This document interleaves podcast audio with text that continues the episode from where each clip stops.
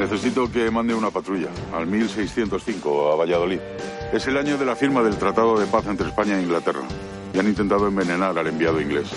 Pero este tipo es... El del Wallman. Mándeselo inmediatamente a Amelia. ¿Pero quién te va a querer con 27 años? Algún viudo, quizás. Necesito una misión. Ya. Exijo ver al rey. Soy el duque de Lerma. El duque me tiene apartada.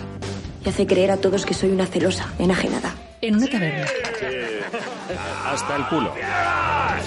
¿Me podéis explicar qué mierda de obra estáis ensayando?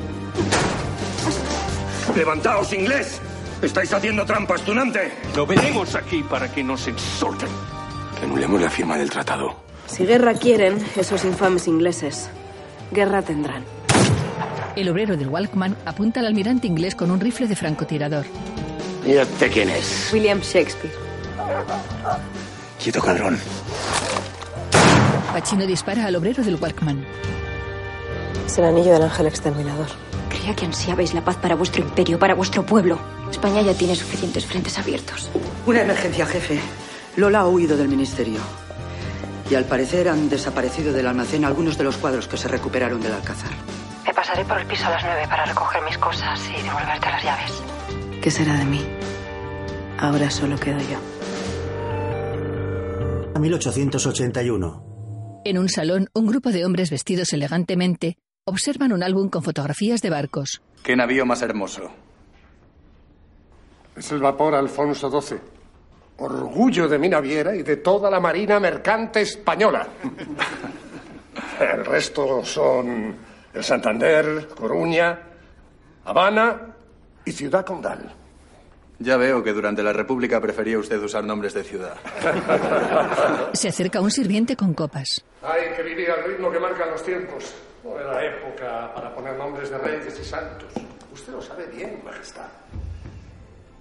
Prometo mi mayor esfuerzo para no tener que volver a tiempos pasados. Lo sé, Majestad. Nunca le agradeceré lo suficiente que nos haya invitado a pasar aquí las vacaciones. Mi familia se lo está pasando en grande. Si no fuera así, estaría cometiendo un pecado imperdonable. Vamos, Marqués. Seguro que tiene usted pecados más graves. Sin duda. Y espero que Dios me los perdone. Bueno, Dios no lo sé. Pero el rey sí, se lo aseguro. La corona le debe mucho, señor Marqués de Comillas. Y yo no lo voy a olvidar nunca. Gracias, señor. Un brindis por el rey. Por el rey. Por el rey. El sirviente, un hombre negro, saca una pequeña pistola. ¡Justicia! ¡Justicia!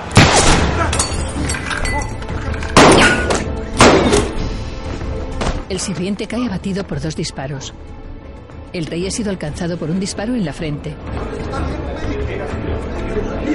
¡Aún vive! ¡Que venga el médico real!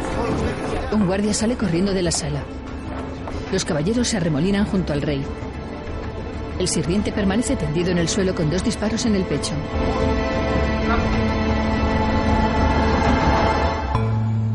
Los títulos de crédito aparecen sobre imágenes de animación. Panorámica nocturna de la ciudad de Madrid. La silueta de un hombre con greñas y bigotes enciende un cigarrillo apoyado en un muro. Hugo Silva, Aura Garrido, Nacho Fresneda. La cámara entra en un edificio. La silueta de un hombre con sudadera y capucha camina por su interior. Una escalera de caracol desciende por un pozo. Cayetana Guillén Cuervo, Juan Gea, Francesca Piñón, Jaime Blanco. La vestimenta del hombre con sudadera cambia mientras camina. Multitud de llaves cuelgan de cadenas. Producción ejecutiva Javier Olivares, Cliffhanger Televisión, director Mar Vigil. La silueta del hombre cae en los engranajes de un reloj. Atraviesa un campo de batalla y cruza una puerta. Varias explosiones dan lugar a un cielo estrellado sobre la ciudad de Madrid. Una serie creada por Javier y Pablo Olivares. Un muro de ladrillo se cierra cubriendo la pantalla. El Ministerio del Tiempo, capítulo 27. Tiempo de esclavos. Claro. Dígale al general Martínez Campos que impida toda comunicación y que declare el estado de emergencia. No, no podemos permitir que se propague la noticia. Sí. Gracias, señor presidente. ¿Era el presidente persona? Sí, sí, pero no Rajoy. Ah. Era Sagasta el presidente de su época. Llamaba desde 1881. Don Praxedes Mateo Sagasta. ¿Qué ocurre? Un atentado. Alfonso XII está en coma, al borde de la muerte. Han atentado contra un rey. Sí. Por suerte el médico real es un agente del Ministerio de la Actualidad. Se lo asignamos al rey después de dos atentados anarquistas de los que salió ileso. 1881. Aún no había concebido a Alfonso XIII. Y si muere no nacerán Juan Carlos I, ni Felipe VI, ni esas niñas tan monas. Hay que salvar la vida del rey para que nuestra historia no se convierta en un correcalles. Ah, y, y averiguar quién está detrás del atentado. Vale. ¿Dónde vamos? A Comillas, un pueblo de Cantabria. Allí se iba a celebrar un consejo de ministros con el rey. Donde la señorita Folk encontrará gente conocida. Tal vez demasiado conocida. ¿Está usted segura de poder participar en la misión? Por supuesto. Nadie conoce la época mejor que yo, es la mía. Y ese marqués de comillas ganó muchas batallas, ¿no? No, pero ayuda a ganarlas. ¿Y eso cómo se hace? Es naviero. Gracias a sus flotas se pudieron enviar tropas a las revueltas en Cuba y Marruecos. Se dice que es el hombre más rico de su época en España. ¿A qué se refería Salvador cuando dijo que podrías encontrarte gente conocida? Ese verano, en comillas, no solo estuvieron los ministros, también empresarios que acudían a pedir favores. ¿Y eso qué tiene que ver contigo? La mayoría de esos empresarios que sostienen al rey son catalanes, amigos de mi padre y mi familia. ¿Qué pasa? Creo que deberías pensar seriamente si venir a esta misión. No hay tiempo, el rey se muere. Tienes razón. ¿Cómo os atrevéis a dudar de Amelia? Comillas, 1881. En el exterior de un edificio señorial hay varios caballeros charlando en corrillos. Un hombre con barba entrecana consulta la hora en su reloj de bolsillo. Lo guarda. Nervioso mira a su alrededor.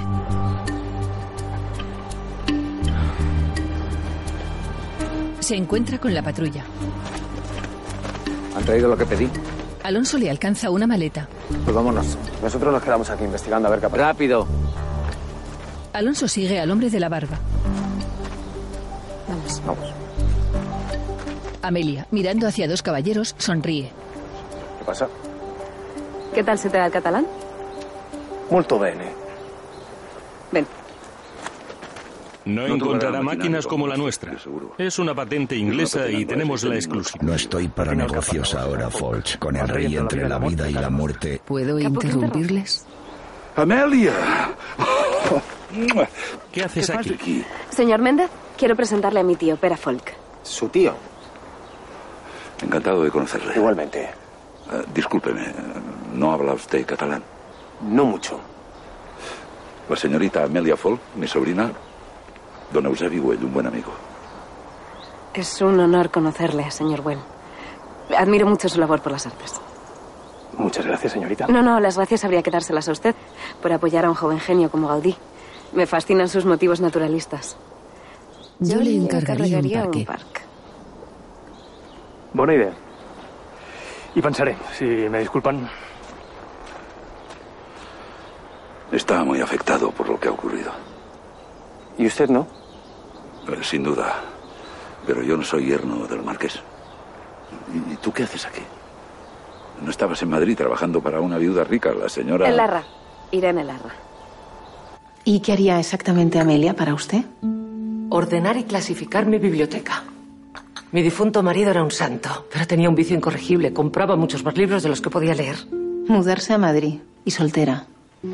Qué barbaridad. No, no tiene por qué preocuparse. Yo me ocuparé de ella. Que no me preocupe. Con tanta dedicación a los estudios y a los libros, mi hija se va a quedar para vestir santos. Estoy convencida, señora, de que Amelia tiene cosas mucho más importantes que hacer en la vida.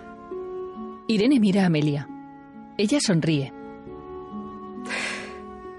Entonces, ¿qué dice? ¿Qué más da lo que yo diga? Si total tu padre siempre te consiente todo. Irene y Amelia se miran sonriendo. La madre permanece seria. Pero no me dedico solo a eso. También publico artículos en El Imparcial, bajo seudónimo masculino, por supuesto. No se lo digas a nadie. A estas alturas dudas de mí. En una de las habitaciones han preparado al rey para operarle. El médico y Alonso van vestidos con trajes de quirófano. Graban al paciente con diferentes cámaras. ¿Me reciben? Sí, perfectamente. Escucha también el neurocirujano. Bien, antes de seguir quisiera reiterar mi desacuerdo. Soy médico de 2017, pero esta no es mi especialidad. Ya lo ha apuntado en su expediente, señor Morales. Valor se le suponía. La diferencia está en que usted es agente del ministerio y nuestro invitado no. Enfoquen al paciente, por favor. Nunca debí pedir una excedencia en el salud. En el despacho de Salvador, el neurocirujano observa los monitores. Si es Alfonso XII, de verdad. ¿Qué se creía? ¿Que era un chiste? Le recuerdo que ha firmado un acuerdo de confidencialidad. Así que, adelante, por favor. El neurocirujano, indeciso, mira a Ernesto. Este le hace una seña para que continúe. Proceda a lavar la herida. Gasa y suero. Y coloque la batea del riñón sobre el paciente. ¿Listo? Eso sí. Y cierre los ojos si quiere. Esto va a ser de todo menos bonito. Tranquilo. Ya he visto muchas carnicerías. ¿Es verdad que fue un criado del marqués quien disparó al rey? Sí, pero lo pagó con su vida. Tu compañero es un buen periodista. Muchas gracias. ¿Por qué? Porque sabe lo del criado y el disparo al rey. De hecho, se supone que la residencia estaba cerrada a cal y canto. Ya habéis podido pasar. Tenemos buenos contactos. Siempre supe que tenías talento y que ibas a triunfar. Se os ve muy compenetrados en lo profesional. E intuyo que también en lo personal. No, no, solo somos compañeros de trabajo. Por supuesto. Ella quería venir y yo decidí acompañarla. No es bueno que una señorita viaje sola. Cierto, pero aquí no corre ningún peligro. Somos gente de bien, la creme de la creme del mundo político y empresarial. Me fío más de carteristas y chirleros que de políticos y prebostes. Ya que tu compañero nos considera poco menos que unos ladrones, voy a presentarle al jefe de la banda.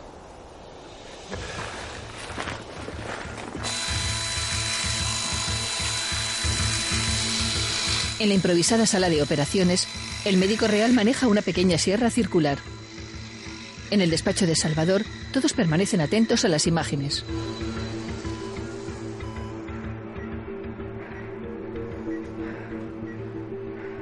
El médico levanta una pequeña porción rectangular del cráneo del rey. Madre del amor hermoso, se le va a escapar el alma por ese agujero. Salvador resopla. El neurocirujano observa las constantes vitales. Vamos a por la durotomía. Le agradezco que sea tan didáctico, pero dígame lo que tengo que hacer y punto. Pinzas y tijeras. Sí. Haga una pequeña incisión en la dura madre y continúe con las tijeras. El médico realiza la incisión.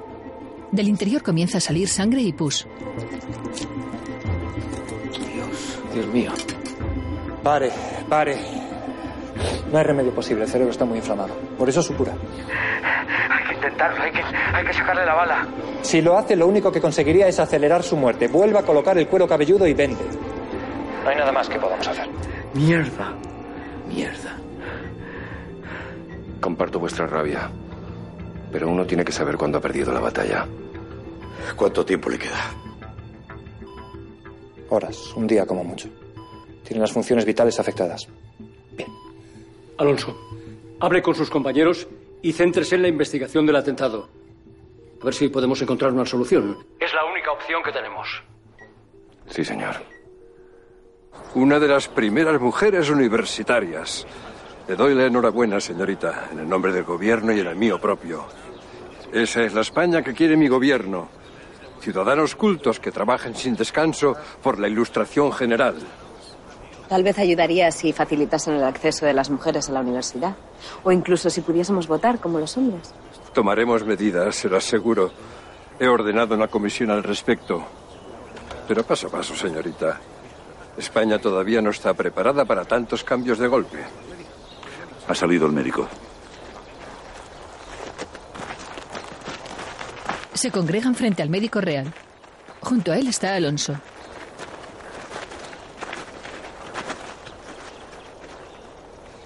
Tengo la satisfacción de informarles que la operación ha sido un éxito.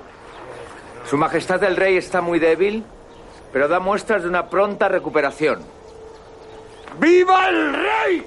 ¡Viva! Alonso se reúne con sus compañeros. Al rey le queda un día de vida como mucho. ¿El rey se muere? Salvador ha sido muy claro. Tenemos que encontrar una pista, cueste lo que cueste. Me alegro oír eso. Ya hemos encontrado muchísimos amigos. Ahora vamos a hacer unos cuantos enemigos. Pacino entra en la residencia. En uno de los salones está hablando el marqués con el presidente.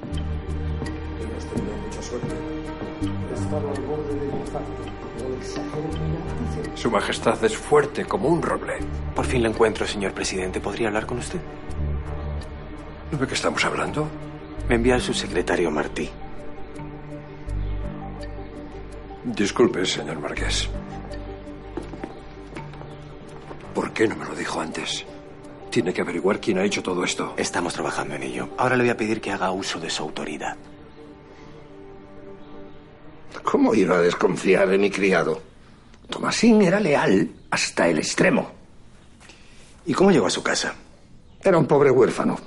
Le recogí en Santiago de Cuba cuando tenía cinco años. Yo viví allí más de una década y después me lo traje a la península. ¿Y alguna vez lo vio en compañías extrañas? Llevaba una vida muy tranquila. Estaba volcado en su trabajo. El trabajo le hacía feliz. Llevaba 30 años con nosotros. 30 años. O sea que usted le regala 30 años de felicidad a Tomasín y él se los devuelve atentando contra el rey. Y todavía pretende que yo me lo crea. Yo he sido como un padre para mis empleados. Y para Tomasín más que para ninguno. Si yo mismo le enseñé a leer. Claro, y seguro que le iba a casar con una de sus hijas. Hacía mucho tiempo que nadie me hablaba así. Y el último recibió un navajazo en la tripa. Por eso tuve que embarcarme para Cuba sin una perra en el bolsillo. Yo no nací marqués, ¿sabe? Yo tampoco. Pero de navajazo sé lo suficiente. Y ahora, antes de que el señor marqués saque la cheira, me va a enseñar la habitación de Tomasín.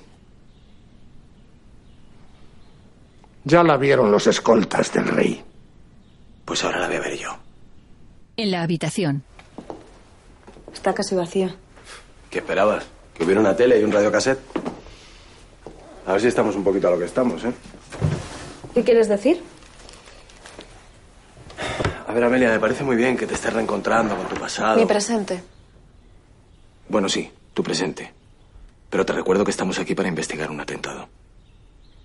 Ya veo que tu tío es muy importante para ti. Ni te lo imaginas.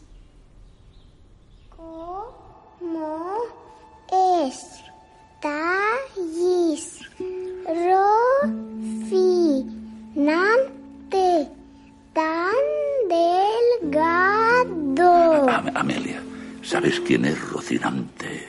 Sí, es un burrito pequeñito, flaco, flaco, flaco.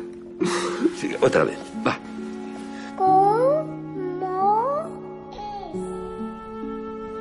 Le debo mucho a mi padre, pero sin mi tío no sé si sería la que soy hoy. Y poder volver a verle aquí, rodeado de gente tan importante, es a la que una mujer de mi época no tiene la oportunidad de conocer. Ninguno de los de aquí es tan importante como Todos ellos existen porque tú has salvado la historia mil veces antes. Como la intentamos salvar ahora. Amelia sonríe. De uno de los cajones de una cómoda, extrae varios libros.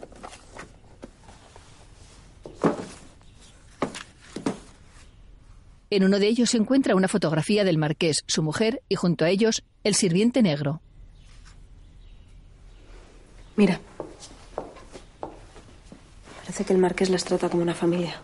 No te fíes de las apariencias. Pachino examina el colchón. Anda, mira, se les ha pasado una costurita aquí. Extrae una carpeta de su interior.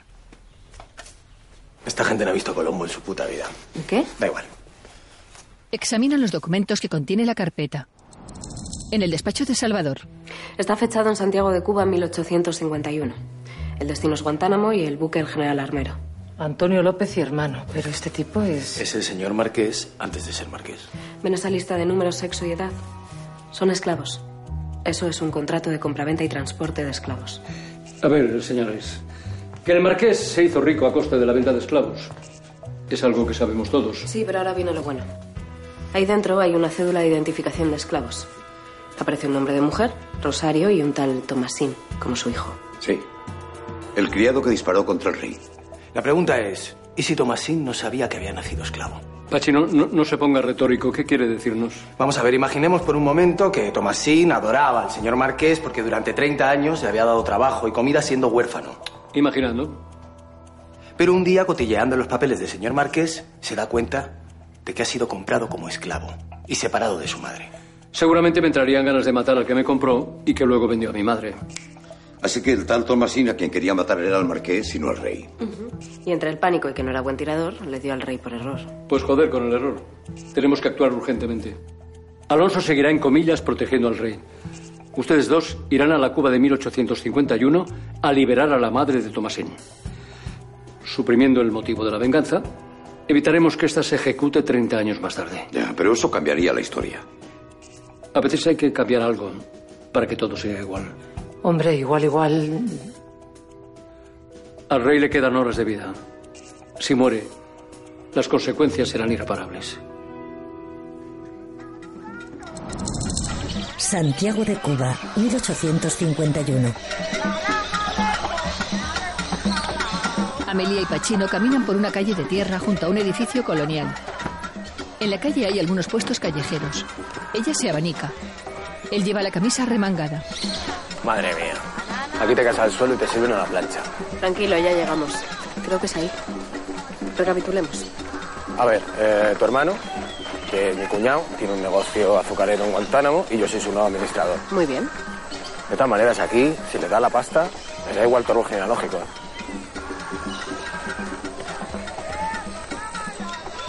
Pues aquí es. Adelante, señorita. Gracias. Entran en un edificio.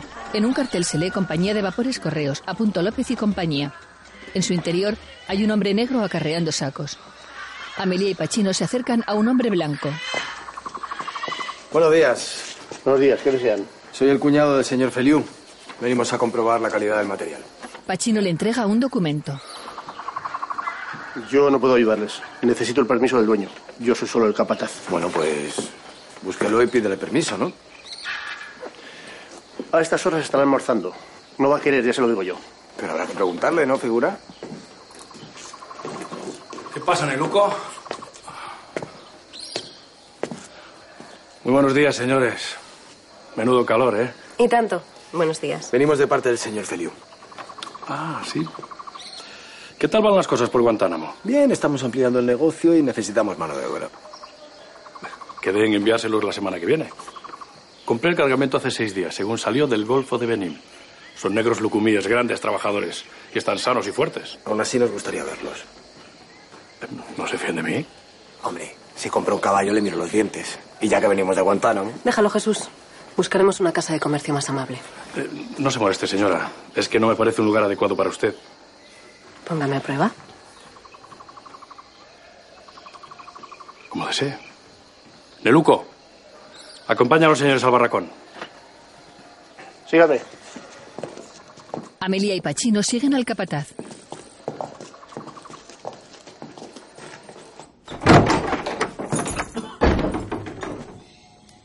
Iluminándose con un candil, entran en un barracón oscuro. Encadenados al suelo, hay un grupo de esclavos negros. Algunas de las mujeres sostienen a sus hijos en brazos. Míralos, qué caritas. A esto los tenemos juntos porque son familia. No se querían separar. Amelia se acerca a un niño. Dios santo, qué paciencia. El capataz golpea a una mujer. Un niño se abalanza sobre él. Lo aprendes, ¿eh, Tomasín? ¿Tomasín? Bueno, ellos le llaman Fopi, pero le hemos puesto un nombre cristiano. Este es el más rebelde, y eso le gusta al señor López. Se lo va a llevar a su ingenio. ¿Quieren algo más? No, vámonos. Irene y Ernesto están en uno de los pasillos de las puertas del tiempo. No sé. Creo que se nos está yendo de las manos. Alfonso XII a punto de morir, Lola desaparecida, las malditas sociedades secretas y ahora Amelia y Pachino cambiando la historia por orden de Salvador. ¿Qué harías tú en su lugar? Está en juego la vida de un rey y su descendencia. Pues supongo que habría hecho lo mismo, pero es que esa no es la pregunta. La pregunta es qué no habría hecho. No lo sé, dímelo tú. Pues mira, habría sancionado a Pachino. Dejó escapar a Marta y todos lo sabemos. Todos hemos fallado alguna vez. Mejor que lo veamos así. Ernesto, por favor, Pachino es demasiado buen policía como para cometer ese fallo. Y además habríamos atajado el problema de las sociedades secretas hace mucho tiempo. Bien. Segundo. Jamás habría reclutado a Lola Mendieta de nuevo. Ya. Pensar que esta Lola no tiene nada que ver con la Lola que todos conocemos es una ingenuidad que un subsecretario de este ministerio no se puede permitir. No te equivocas, Irene. Tenía órdenes de Salvador de matar a Lola si la veía hundirse en los interrogatorios del campo de concentración. Pues a lo mejor no era tan mala idea. No, sabes que eso supondría eliminar todas las misiones que en el futuro iba a resolver. Pero solucionar ese problema es mucho más fácil que todo lo que se nos puede venir encima. ya la encontraremos. ¿Ah, sí? Dime cómo. Es muy lista, sabe escabullirse, lleva haciéndolo desde niña. Además, ese no es el principal problema, aunque a todos nos dé miedo hablar de ello. Salvador ha roto una regla sagrada de este ministerio. No reclutar dos veces a la misma persona. Viajar por el tiempo genera demasiadas paradojas como para provocar otra más. ¿Qué pasará si las dos Lolas se encuentran en un viaje por el tiempo? Cuando lleguemos al río cruzaremos el puente. Pues claro que sí, lo cruzaremos. Y lucharemos por el ministerio, como siempre. El Salvador de toda la vida habría tomado otras decisiones, no sé. Tenía. tenía otra intuición, otro olfato. ¿Qué quieres decir? No lo sé. Supongo. Supongo que todos nos hacemos mayores. Y Salvador también.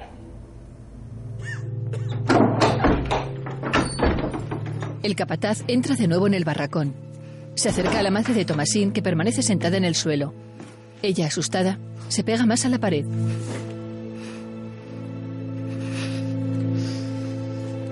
El hombre se arrodilla junto a ella.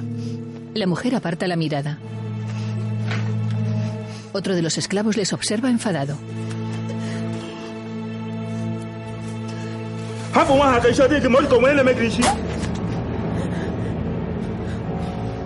¡Ey! Tranquilo. Que solo he venido a divertirme un rato. ¿Por qué no te diviertes conmigo? Pachino le derriba de un puñetazo. Cogiendo las llaves del capataz, libera a Tomasín y a su madre.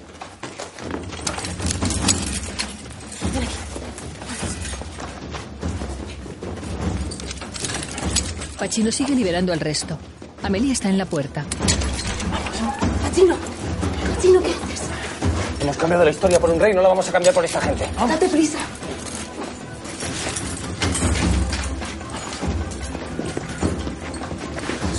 Pachino observa cómo los esclavos golpean al capataz. Se marcha. En la habitación donde yace el rey, Alonso está de pie junto a la cama. El médico aguarda sentado en una silla. Si mi abuelo supiera que estoy velando a un rey. Madre mía. Se levantaría de su tumba y me daría una colleja. No le gustaban los reyes. No. Era republicano. Decía que en un mundo moderno nadie debería heredar el poder, sino ganarlo en las urnas. Pues yo he dado la vida mil veces por un rey. Y bien orgulloso que me siento. Me lo imaginaba. Sois de los tercios viejos. A veces hasta renunciabais a vuestra soldada para que los mercenarios que luchaban a vuestro lado pudieran cobrarla. ¿Y vos cómo sabéis eso? Me gusta leer libros de historia. Tal vez por eso, al contrario que a ti, no me gusten los reyes. Como mi abuelo. Y sin embargo, os habéis dejado el alma para intentar salvarle la vida. Es mi misión. Y es mi paciente. Y no hay nada que duela más a un médico que ver morir a quien cuida. Para mí es tanto dolor como para un rey perder su reino.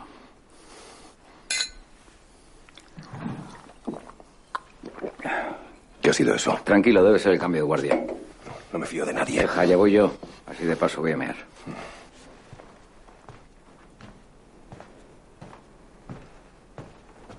El médico sale de la habitación. En la puerta hay apostados dos guardias. Alonso deja su copa sobre la mesilla que hay junto a la cama.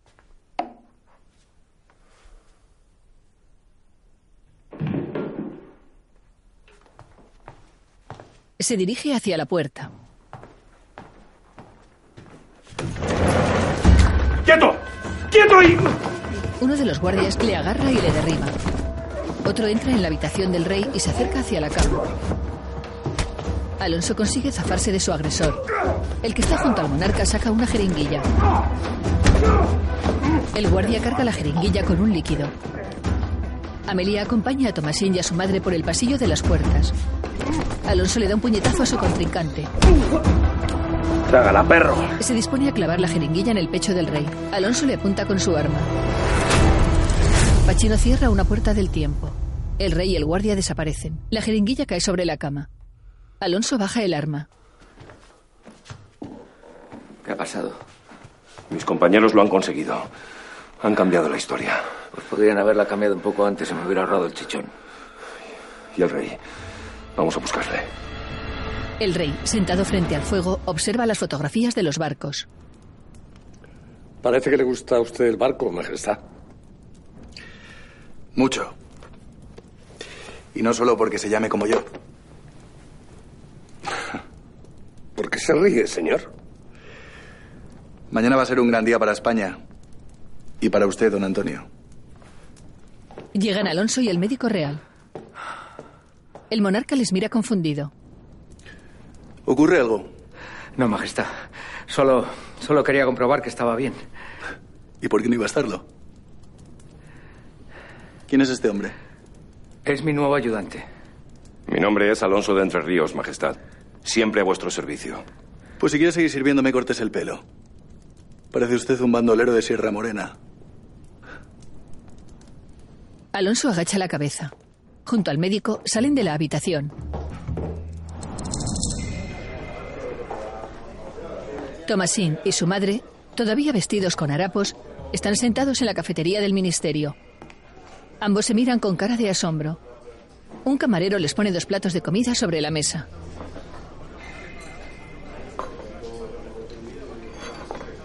Angustia sonriente les observa. En el despacho de Salvador. El rey está sano y salvo gracias a ustedes, pero hay novedades. No sé por qué me da que no van a ser buenas. No. Alonso nos ha informado de que estaba peleando con dos tipos que querían matar al rey justo cuando ustedes reiniciaron el tiempo. Los tipos se volatilizaron. ¿Como el asesino de aquellas mujeres? Exacto. El tiempo se reinició como si el rey nunca hubiera sido herido. Tomasín nunca estuvo en comillas, no hubo disparos, nada. Pero si esos tipos desaparecieron delante de las narices de Alonso. Es que son de 1881 o incluso antes. O sea que no hemos conseguido nada. Esa gente seguirá ahí y volverá a intentarlo. Por eso tienen que volver allí. Alonso está protegiendo personalmente al rey. ¿Y tienen alguna pista sobre quién puede ser? Bueno, uno de los tipos con los que estaba peleando Alonso dijo, trágala perro, al intentar matar al rey. Hombre, a lo mejor con el calentón. Quiero decir que peores cosas se me han escapado a mí en algún interrogatorio chungo. El trágala perro fue una suerte de himno durante la Revolución Liberal de 1812. Se refiere a cuando Fernando VII se vio obligado a firmar la Constitución. Vamos, que un absolutista jamás la usaría. No, claro. Por eso tienen que volver y saber quién está detrás de todo esto. ¿Mm? Ah. Y recuerden, deben actuar como si fuera la primera vez que van a comillas. ¿Perdón? Verán, el tiempo se reconstruyó a partir de la liberación de los esclavos en Cuba. El atentado de Tomasín nunca se ha producido, así que nadie recordará que han estado allí. O sea, como si le dieras para atrás a la cinta. Sí, exacto. Es que, con perdón, no veas las charlas que nos pegan para explicar algo, ¿eh? Hasta luego. Ernesto y Salvador se miran. Frente a la residencia del marqués, los caballeros conversan en diferentes corrillos. Al final vamos a tener que darle las gracias al destino. ¿Y eso por qué? Si el criado no hubiera disparado al rey por error, nunca hubiéramos averiguado que otros querían matarlo. Pues ya que el destino nos ha ayudado por una maldita vez, vamos a cazar a esos putas.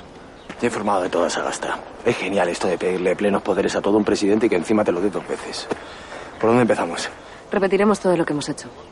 Tú vigila. Alonso se aleja. Ven, voy a volver a presentarte a mi tío. Muy bien. Doncs quedem així, senyor Folk. Espero les seves màquines amb impaciència. Gràcies, amic Güell. Tiet, quina sorpresa. ¿Qué haces en comillas? Crónicas políticas. Colaboro con un diario nacional bajo seudónimo masculino, por supuesto. Por supuesto. ¿Y usted no será? Soy un compañero del periódico. He querido acompañarla. No está bien que una señorita viaje sola. No, aquí está segura. No encontrará lugar en España con más guardias vigilando, aunque no se note. ¿Y tus padres cómo están? Hace semanas que no hablo con ellos. Yo tampoco les veo mucho ahora que estoy en Madrid, pero están bien de salud. Por cierto, no saben que estoy aquí. Me gustaría que... Seré una tumba. Alonso sale de la residencia. Detenido junto a la puerta, observa con atención a su alrededor.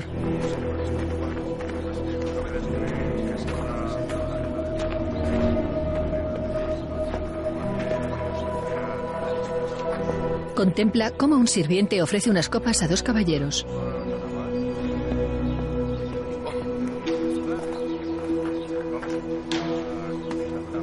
Así que crónicas políticas, ¿eh?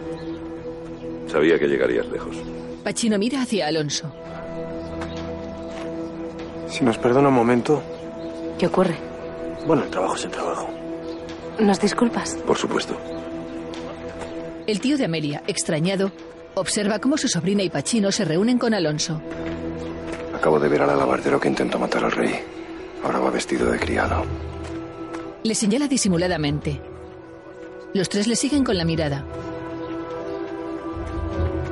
El falso sirviente se aleja hacia el bosque que rodea la residencia. A mí hay algo que no me cuadra. ¿El qué? No lo sé, a lo mejor son tonterías mías. Vamos.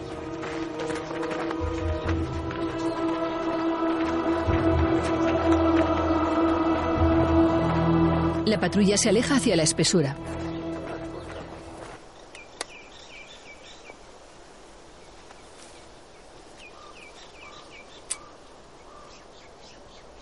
El falso sirviente se enciende un cigarrillo en un claro del bosque.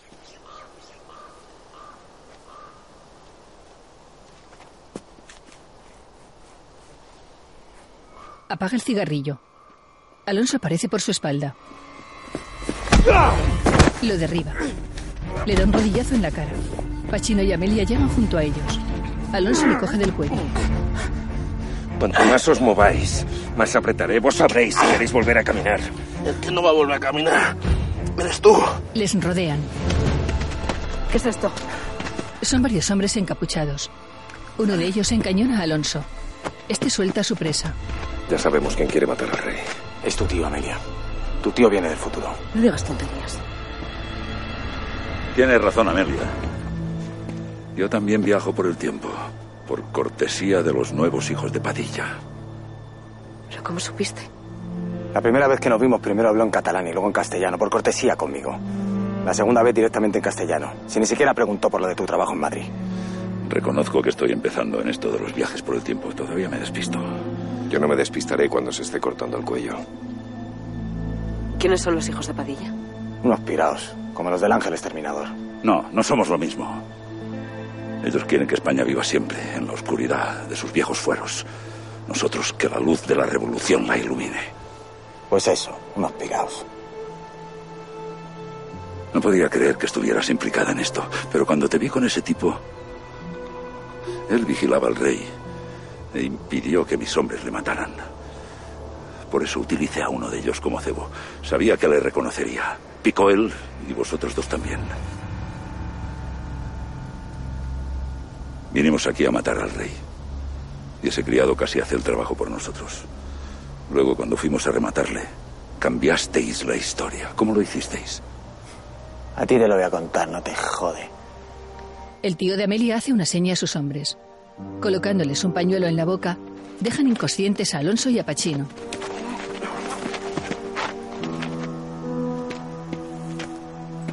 Porque a mí no.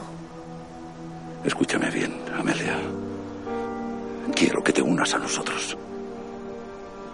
España se merece una historia mejor. Y nosotros vamos a dársela con nuestras ideas. Me estás hablando de ideas. Matar a un hombre para defender una idea no es defender una idea, es matar a un hombre. Sebastián Castellón. Quizá tu madre tenía razón. Amelia le mira a los ojos. Te he traído una cosa. Le da a su sobrina, ahora una niña, dos libros. Ella sonríe durante unos instantes. Luego los deja en el suelo.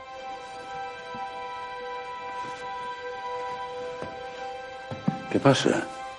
¿No los quieres? No, es que mamá no quiere. Escúchame bien, Amelia. Tu madre te quiere, te quiere mucho y quiere lo mejor para ti. Pero alguna vez te ha preguntado lo que quieres tú. La niña niega con la cabeza. ¿Y tú qué quieres? Ella sonriendo señala los libros. Entonces, léelos. Estos y todos. Cuantos más mejor. En los libros encontrarás el conocimiento. Y con el conocimiento serás lo que tú quieras en la vida. la vida. Únete a nosotros, Amelia. No. El destino de mis compañeros será el mío. Su tío le hace una seña a uno de sus hombres. Este le tapa la boca a Amelia con un pañuelo. Asegúrate de que ella no sufre. En el despacho de Salvador, ¿Es la señorita Folk? ¿Una videollamada? ¿Señorita Folk? uno de los encapuchados graba. Me temo que la señorita Folk no se puede poner en este momento. Oiga, pero, ¿pero qué es esto? ¿Quién es usted? Contésteme. ¿Quién es usted? ¿Pero qué pasa? Déjeme ver. No soy, somos los hijos de Padilla. Y van a comprobar con sus propios ojos de lo que somos capaces. Pero, oiga, oiga, escuche, escuche. Vamos a hablar. Creo que podemos encontrar una solución. Pero, pero hablemos. Algo tendremos que hacer. Hay que vestir. Los encapuchados encañonan a la patrulla. Matar embozados es de cobardes. No. Es de quienes no quieren ser reconocidos. Tu puta madre, cabrón de mierda. Amelia, asustada, respira con dificultad. Angustias entra en el despacho. Aquí les traigo los informes que me habían pedido. ¿Qué está pasando? Se coloca junto a Salvador. Dios mío. ¡Disparad de una vez! ¡Disparad y de putas! Tus deseos son órdenes. Acabad con ellos. Uno de los encapuchados se coloca delante de Alonso. Él permanece erguido con los ojos cerrados. Pachino mira hacia otro lado. Girándose, abate a los otros dos encapuchados. Angustia se desmaya. Irene y Salvador contemplan el móvil. El encapuchado se quita el pasamontañas. Es Lola Mendieta. No puede ser. Lola. ¿Lola? Lola. Que sí, que sí. Que soy yo, Lola. Ya sé que me dijo que hiciera prisioneros. Jefe, pero eran ellos o nosotros. No os lamentéis. Bien muertos están par diez. Suscribo lo que dice Alonso. Sabía que podía contar con usted, Lola. Es mi trabajo. Y no está terminado, no tenemos tiempo que perder. El objetivo ahora no es solo el rey. Es todo el gobierno. ¿Nos puedes ir desatando mientras se lo cuentas? Claro, perdón. Bien, ahora, ahora corran, corran. Y si necesitan apoyo logístico, llamen de inmediato, ¿de acuerdo? Sí, señor. Irene, confundida, mira a Salvador. Creo que nos debe una explicación. Y como subsecretario que soy de este ministerio, se la voy a dar. Recibí una alarma de 1821. Un intento de liberación de un preso anarquista condenado a muerte llamado Simón Cascajosa Sañudo. Sañudo. Ese es el apellido de Marta. De Marta. La mujer que Pachino dejó escapar en el caso de Hitchcock en San Sebastián. El condenado a muerte era su padre. Envié a Lola a investigar el caso. Lola llama al despacho de Salvador. Pase. ¿Qué ha averiguado? Viajé al día en que intentaron liberar al tal Cascajosa y coloqué una cámara.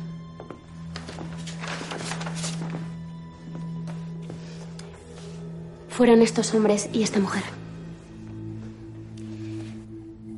Marta, Y no es la única del grupo que ha trabajado para el ministerio. Este hombre también es agente nuestro, concretamente de 1982. Se llama Luis Tejudo y es conocido por sus ideas radicales. ¿Y cuál sería su plan? Viajar hasta allí e infiltrarme. Pero eso es peligroso. Si la descubren, Estoy preparada. Se lo aseguro. bien. Los documentos que tenemos aún no han dado sus frutos. Necesito saber quiénes son y cuántos agentes del ministerio están implicados.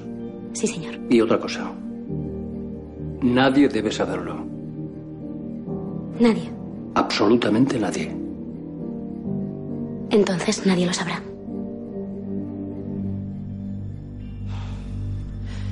La infiltración. infiltrado los hijos de Padilla sin decirnos nada. Si, si hasta lanzamos una alarma intertemporal. Un secreto deja de serlo cuando lo comparten demasiadas personas. Y ustedes deberían saberlo mejor que nadie. Ahora nos toca esperar. ¿Se encuentra mejor? Sí. Pero otra como este las picho. Venga. Muchas gracias. Es un honor ser compañero vuestro. Entonces, ¿sabes qué pretenden? Sí. Matar a todos. Al rey, al Consejo de Ministros en pleno. ¿Cómo? Han puesto una bomba en el sótano del palacio y la harán detonar en pleno Consejo de Ministros. ¿Cuánto falta para eso? Treinta minutos. La bomba es un contenedor con forma cilíndrica. En la tapa hay una luz roja intermitente. Una bomba en el sótano. ¿Sabes dónde está colocada? Claro. Vi cómo la ponían. ¿Sabes desconectarla? ¿Yo? Ni idea. Fue Perafolk. Tenía razón. Viajaba a su futuro.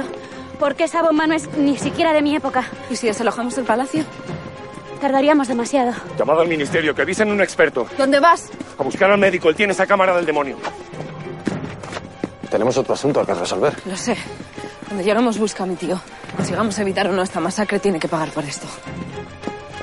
Sobre el sótano donde está colocada la bomba se reúne el rey con el Consejo de Ministros. Buenos días a todos. Buenos días, majestad. Por favor. Antes de comenzar este Consejo de Ministros, quería dedicar unas palabras a nuestro magnífico anfitrión, don Antonio López, marqués de Comillas. Para mí es un placer y un honor que nos haya acogido tan generosamente en su morada.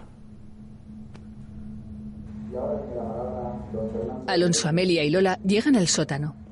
Él carga con la voluminosa maleta que traía para el médico real.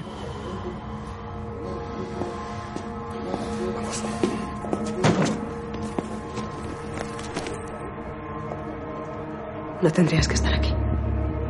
Esto no es tu misión. Si algo sale mal. Nada va a salir mal. Si consigo ponerme este dichoso bonete. Si algo sale mal, ¿qué? Eres demasiado joven para morir. Pues anda que tú. Es la primera vez en mi vida que estoy a punto de morir dos veces el mismo día. A mí me ha pasado ya varias veces. Tomad. Listo. Nosotros también. Tenemos aquí a don Gaspar Antuña, TEDAX y agente del ministerio. Siento no estar para presentaciones, pero estamos a punto de saltar por los aires. Bueno, vamos con calma. Acérquese a la parte superior y busque el mecanismo de apertura. ¿Esto? Esto sí. ¿no? Eso es. ¿Tiene un destornillador o algún objeto punzante? Sí. De la maleta extrae un escarpelo.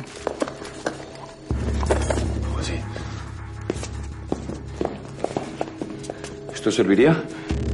Vale. Lo primero que tenemos que hacer es abrir la tapa del cilindro que contiene el detonador. Alonso trata de abrir la cerradura de la tapa. Hágalo muy despacio.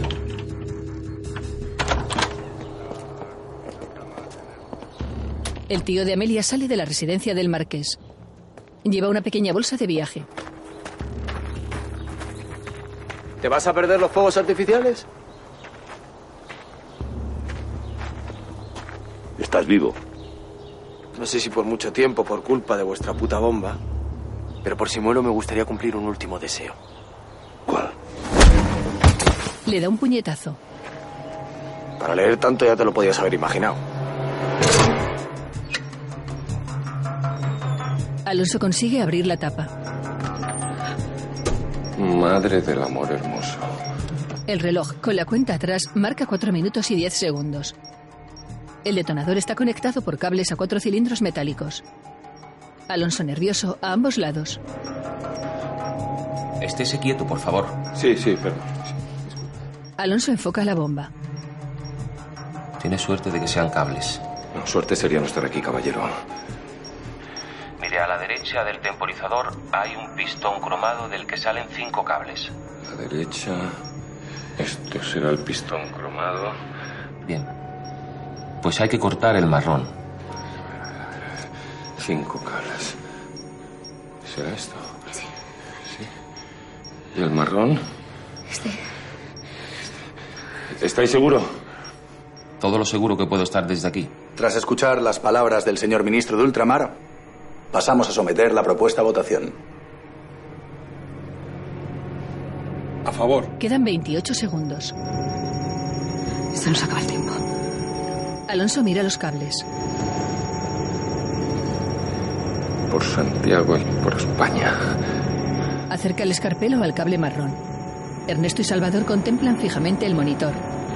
El marqués observa al rey. Amelia se tapa la boca. Alonso cierra los ojos. Corta.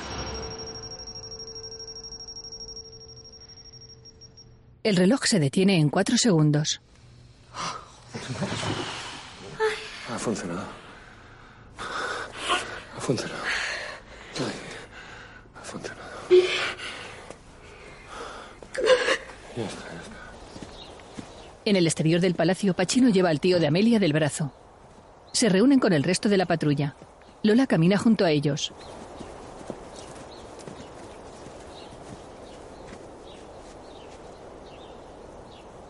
Traidora. Lola le da una bofetada. No consiento que nadie me llame así. Nunca lo he sido y nunca lo seré. Dejemos de discutir y volvamos al ministerio. Muy bien. Id tirando vosotros. Yo todavía tengo que arreglar unos asuntos con el señor Márquez. Vamos. ¿Estás segura de lo que haces?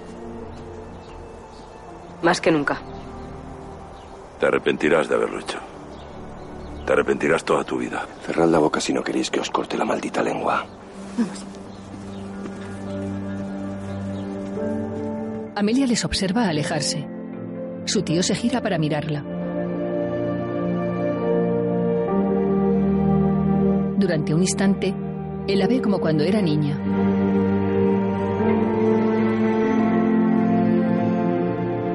Pachino está con el marqués. Que conste que le recibo porque me lo ha pedido el propio presidente Sagasta. Debe ser usted una persona muy importante. No, yo solo soy un funcionario que viene a hablar con usted del pasado. Le da unos documentos. Bien. Supongo que no tiene sentido negarlo. ¿Qué es lo que quiere? Dinero a cambio de su silencio. ¿Es eso? No todos hacemos todo por dinero. No todos somos como usted, señor Marqués. ¿Qué quiere que le diga? En aquel momento era legal. Esclavizar seres humanos ni era, ni es, ni será ético. Aunque las leyes se redacten a conveniencia, eso no me lo va a negar, ¿verdad? Si ha venido usted a darme lecciones de moral, puede ahorrárselas. Escúcheme bien. Yo he financiado la futura Universidad de Comillas. He patrocinado a cientos de artistas y he ayudado a tanta gente que no puedo contar. Para limpiar su nombre. ¡Para limpiar mi conciencia! El marqués se acerca a su escritorio.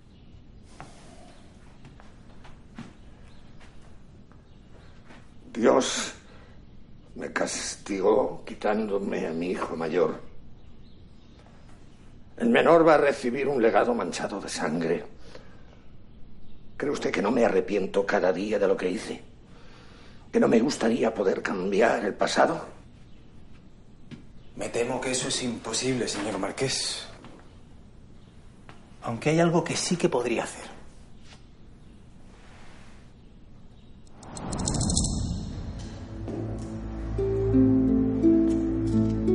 Por uno de los pasillos de las puertas, Alonso lleva al tío de Amelia esposado. Pachino y Lola caminan detrás de ellos. Amelia seria cierra el grupo.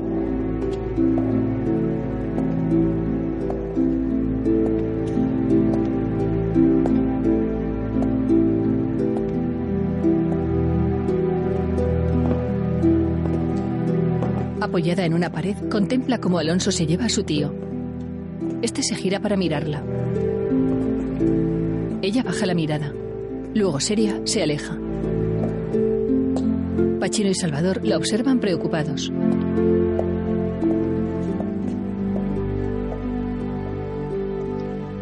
Al final pudo hacerme el favor que le pedí. Por supuesto. La madre y el niño ya están allí. No creo que cambie mucho más la historia después de la que hemos liado. Tomasini y su madre, vestidos con ropas elegantes del siglo XIX, están sentados a la mesa. El marqués de Santillana les mira satisfecho. En una sala de interrogatorios, Salvador está sentado frente al tío de Amelia.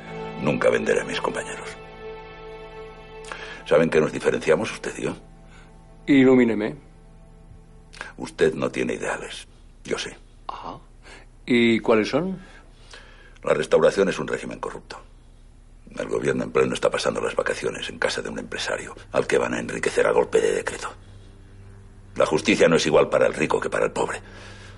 Y dos partidos políticos se reparten el poder y los beneficios. Parece que estoy hablando de su época en vez de la mía.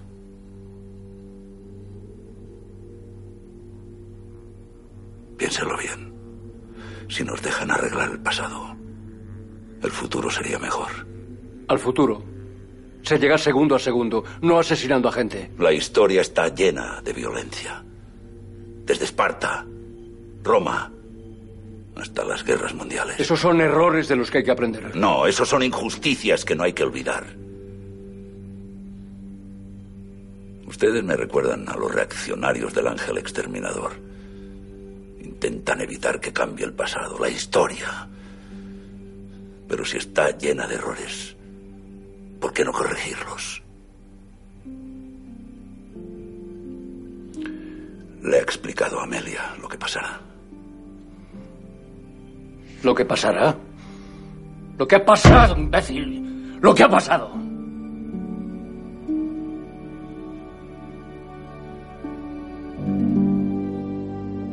Salvador, en su despacho, permanece de pie frente a los ventanales.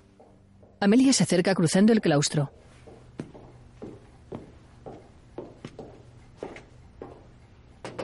Adelante.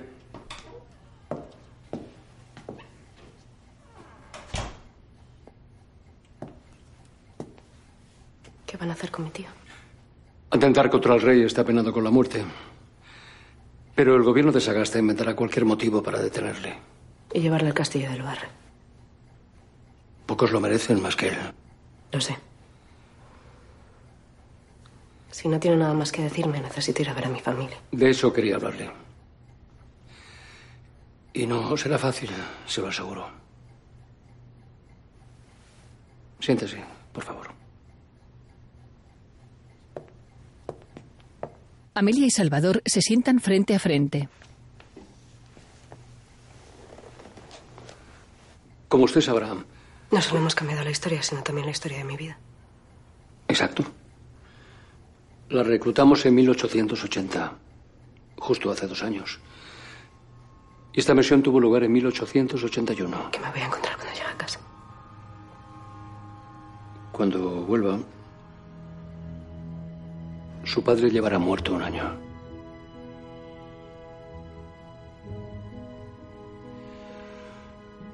Cuando detuvieron a su tío, el gobierno incautó todas sus empresas.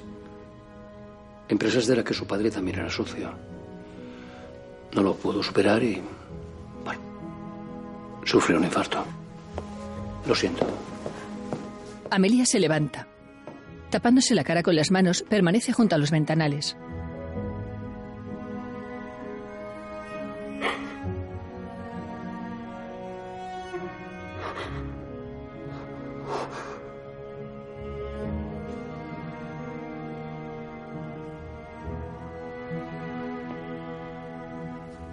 Salvador, acercándose a ella, le coloca una mano en el hombro.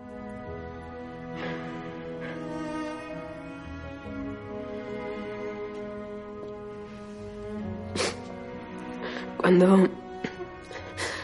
Cuando acepté formar parte de este ministerio, lo hice creyendo que era lo correcto. Pero nunca pensé que se iba a destrozar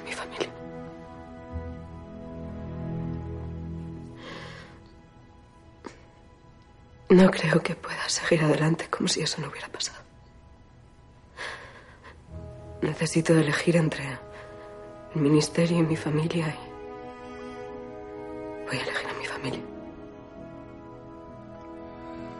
Entiendo. Hay dos maneras de sacar a su familia de la miseria. Casarse con un rico heredero o levantar el negocio familiar usted sola. Yo prefiero esta segunda. Porque eso significa que algún día podrá volver al ministerio.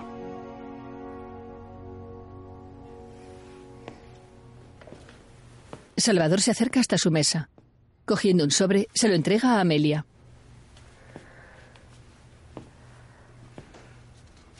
Tenga. ¿Qué es esto? Bueno, es cierta información sobre, sobre dónde puede invertir en bolsa en los próximos años. Mi padre quería invertir en globos aerostáticos. ¿Cepelines?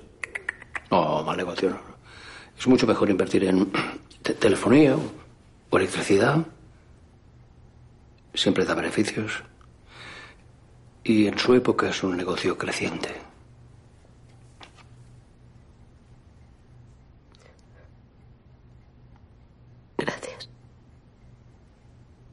Amelia se dirige hacia la puerta. Amelio.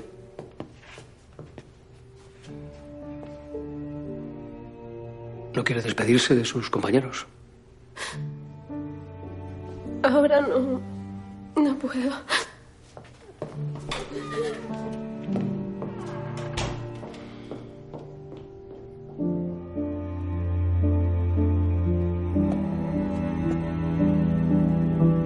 Amelia camina por uno de los pasillos de las puertas del tiempo. Se detiene frente a una puerta.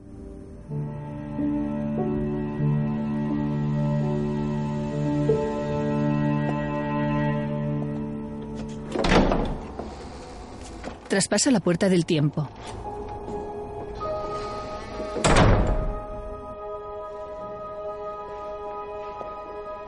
Camina ahora por la casa de sus padres. La vivienda se encuentra en penumbra.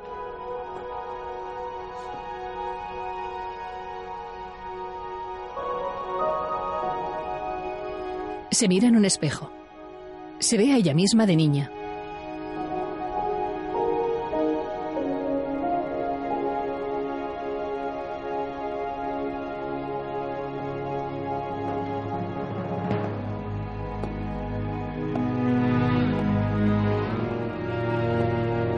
Entra en un salón. La estancia está amueblada, pero las alacenas permanecen vacías y no hay objetos decorativos.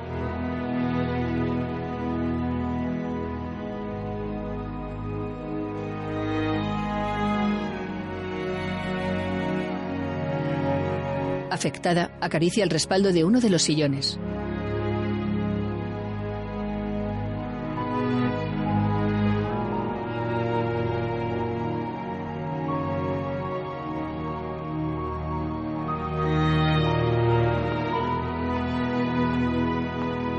Se acerca un zoótropo que hay sobre un aparador. Pensativa, gira el tambor del juguete estroboscópico.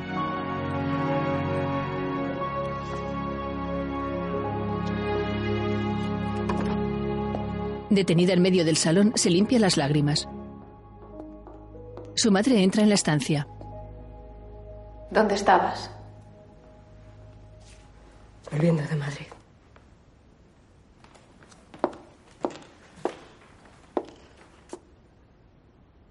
En el aniversario de la muerte de tu padre. Amelia le coge la mano a su madre. ¿Sabes lo difícil que es esta fecha para mí? No sé cómo puedes dejarme sola. No volverá a ocurrir, madre. No volverá a ocurrir. Estoy sola. Pobre y sola. Y así me voy a morir. Sea cuanto antes. Saldremos adelante, madre. Y lo haremos juntas.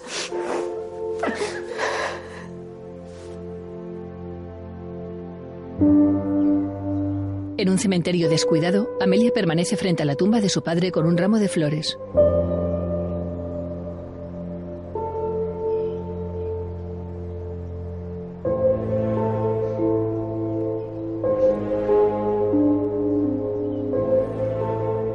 Besa el ramo de flores antes de colocarlo sobre la tumba.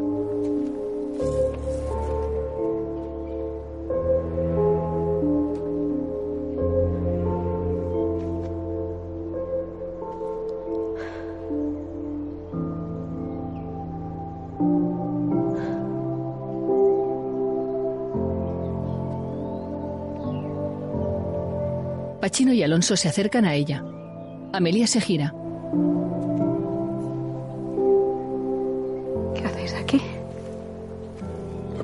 En el duelo, aunque sea un año tarde. ¿Cómo te fuiste sin avisar? Lo siento. No me gustan mucho las despedidas. ¿Quién ha dicho que esto es una despedida? Para nada. Si no queremos vernos, hacemos unas puertas y ya está. Yo me fui y luego regresé. Y tú tienes que hacer lo mismo. Acabo de irme y no puedo pensar en otra cosa.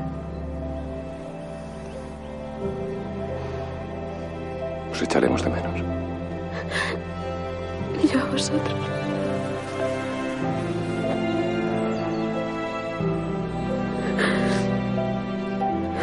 Amelia les abraza.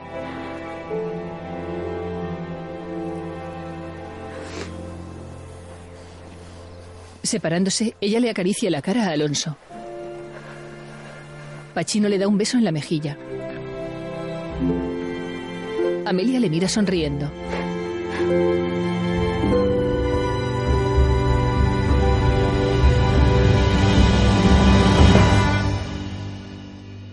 Próximamente. Se creen que están protegiendo la historia. No es verdad. Están protegiendo la injusticia. ¿Ha conseguido algún avance? Os dije que me pedís un imposible. No se puede viajar al futuro. Alguno de los hijos de Padilla conoce bien este ministerio. Debemos estar preparados para lo peor. Nos enfrentamos a una más que posible guerra civil a lo largo de todos los tiempos. Varios hombres del Ángel Exterminador cargan sus armas. Un guardia real golpea a otro por detrás. No nos conviene dar más publicidad a este asunto. Y más ahora, que vamos a conquistar el Ministerio del Tiempo. Salvador está reunido con Lola, Irene y Ernesto. ¿Está convencido de lo que va a hacer? Sí. Me declaro objetor de conciencia. Pero tú sabes lo que es eso. Sí, me lo explicó Julián. ¿Quién podría decir que vas a ser mi peor enemigo? Marta besa a un niño en una cama de hospital. Este es el despacho del subsecretario del Ministerio. Es hora de que ocupe ese sillón alguien con ideas nuevas.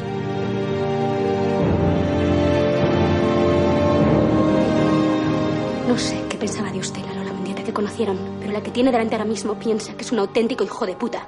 En eso las dos opinan lo mismo. ¡Irene! Quiero salir de aquí. Es una conspiración. Por todo lo alto. La libertad no se da. La libertad se toma. Usted dijo que jamás negociaría con terroristas. Confiesa que ha descubierto. Esto se llama cambiar la historia y además a lo grande. Salvador tira los papeles de su mesa. Dos guardias reales corren. Un soldado abate a un indígena. En su despacho, Salvador se lleva la mano al pecho. Respire, respire. Intente respirar. No podéis parar ni un minuto. ¡No! ¿Y sabes por qué? ¿Por qué? ¡Porque tengo miedo! Están encerrados en una jaula de madera. Corren por un túnel. Elena camina mirando hacia atrás. Alonso se agacha tras los barrotes. Lola permanece seria. Un grupo de indígenas se abalanzan sobre un hombre. Nada es irrevocable, Alonso mira asustado. excepto la muerte. Una producción de Radio Televisión Española en colaboración con Once Entertainment.